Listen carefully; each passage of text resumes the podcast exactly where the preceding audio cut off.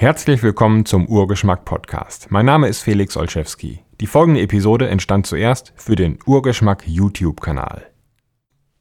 Wir leben in einer Gesellschaft, die uns immer wieder sagt, es sei also ganz wichtig, dass wir auch mal, speziell Männer, äh, Schwäche zeigen. Ich ähm, halte das für einen Fehler in der Begrifflichkeit. Man muss nicht Schwäche zeigen, denn vielleicht hat man keine Schwäche in dem Sinne. Schwäche ist für mich und viele andere immer so ein, ähm, hat was von moralischer Schwäche. Also das muss man nicht zeigen. Ähm, ich denke, was wirklich gemeint ist und sinnvoll ist, ist Verwundbarkeit. Man muss Verwundbarkeit zeigen. Wenn man das tut, zeigt man wahre Stärke.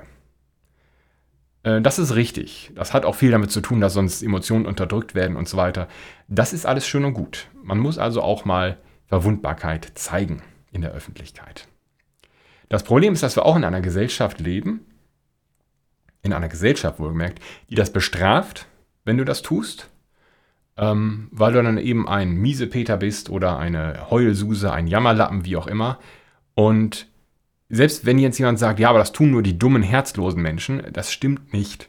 Wenn du in ein Café gehst und du kriegst einen Kaffee serviert von einer Bedienung, die ein langes Gesicht macht und nicht besonders freundlich ist, dann schmeckt der Kaffee nicht besonders gut. Und in den meisten Fällen wirst du sagen, boah, das ist irgendwie nicht so toll. Vielleicht gehst du da auch gar nicht mehr hin. Das heißt, es wird bestraft, wenn jemand nicht sein künstliches Lächeln aufsetzt. Das ist wahnsinnig schwierig, finde ich, damit umzugehen. Und dieses Video, äh, mit diesem Video möchte ich darauf hinweisen, ähm, dass wir diesen Gegensatz haben, und diese Forderung nach, nach mehr Verwundbarkeit oder nach mehr äh, Offenheit über die Verwundbarkeit, es muss ja nicht jeder verwundbar sein ständig, aber es würde also wirklich vielen Menschen helfen, wenn sie sehen würden, Mensch, mir geht's schlecht, aber anderen geht's auch manchmal schlecht. Es ist eigentlich immer alles eitel Sonnenschein, wie man das auf Facebook oder Instagram sieht, wo immer nur alle ihre Urlaubsfotos posten, ihre Momentaufnahmen, wenn es ihnen super geht und sie unbedingt allen zeigen möchten, wie toll das Leben für sie ist der Großteil des Lebens besteht eben aus ganz schöner Alltäglichkeit und Tristesse. Und das ist okay, ähm, denn wenn es das nicht gäbe, gäbe es nicht genug Kontrast, damit man sich überhaupt über, irgendetwas freuen kann. Und äh, Trauer oder Schmerz, Kummer, ähm, kann man auch mal machen. Ist also auch wichtig, natürlich, um Ereignisse zu verarbeiten. Man muss sich da also nicht ein Leben lang drin, drin wälzen. Ähm, und das zu zeigen, ist sicherlich, wäre sicherlich schön. Ähm, aber äh, mach das mal in deinem Freundeskreis oder im Bekanntenkreis oder in der Nachbarschaft. Nach ein paar, nach dem dritten oder vierten Mal sagen die Leute, ah, nee, ich, hab, ich muss noch, meine Katze ist mit dem Mikrowellenherd in den Arm geraten, ich muss noch, der Garten, der Rasenmäher brennt und so weiter dann wollen die das nicht mehr hören. Und das ist völlig nachvollziehbar, weil das natürlich auch Energie kostet. Du willst für so einen Menschen normalerweise da sein, äh, möchtest ihm helfen und das kostet Energie. Und wenn du merkst, mein Gott, da muss ich immer nur reinstecken, reinstecken, reinstecken und es wird nicht besser.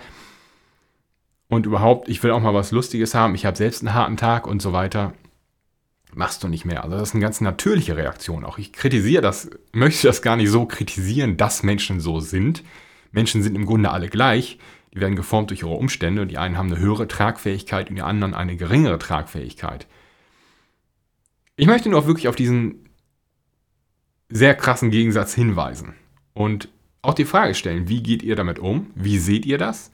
Seht ihr Lösungsmöglichkeiten? Wie kann man eine Gesellschaft oder auch eine Gemeinschaft schaffen, einen ähm, ja, meinetwegen auch ein engeres soziales Umfeld. Man muss ja nicht gleich mit dem ganzen Land anfangen, aber wenn du jetzt auf einem Dorf wohnst oder in einer Stadt, äh, weiß ich nicht, in einem, in einem Viertel, wo man sich kennt oder in einem Wohnhaus, wo man sich kennt, wie kann man eine, ein Klima schaffen, in dem jeder weiß, gut, wenn es mir wirklich schlecht geht, dann kann ich das auch mal zeigen und Leuten sagen, ey, geht nicht mehr, ich bin am Ende, ich muss nur kämpfen, ich verliere nur, alle um mich herum sterben ähm,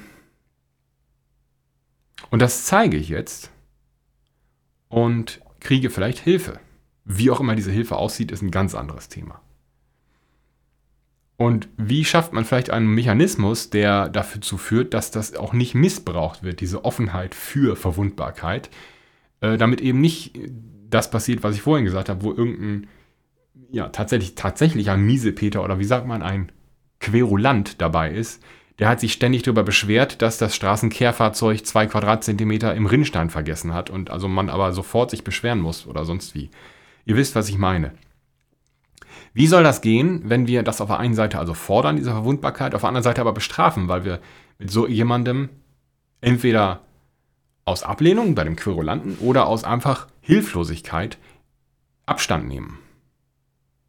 Oder wo auch im Beruf, nehmen wir mal ganz das Klischee, bewusst Klischee, Bankkauffrau, Bankkaufmann, äh, Bankkaufperson ist es wahrscheinlich jetzt oder Bankkaufmännin ähm, und außen,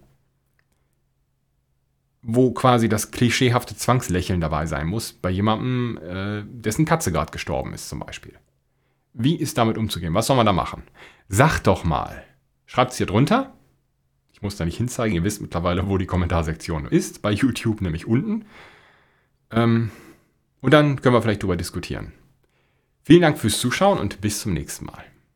Vielen Dank fürs Zuhören. Weitere Informationen zu diesem Podcast gibt es im Internet unter urgeschmack.de und unter derfelix.de.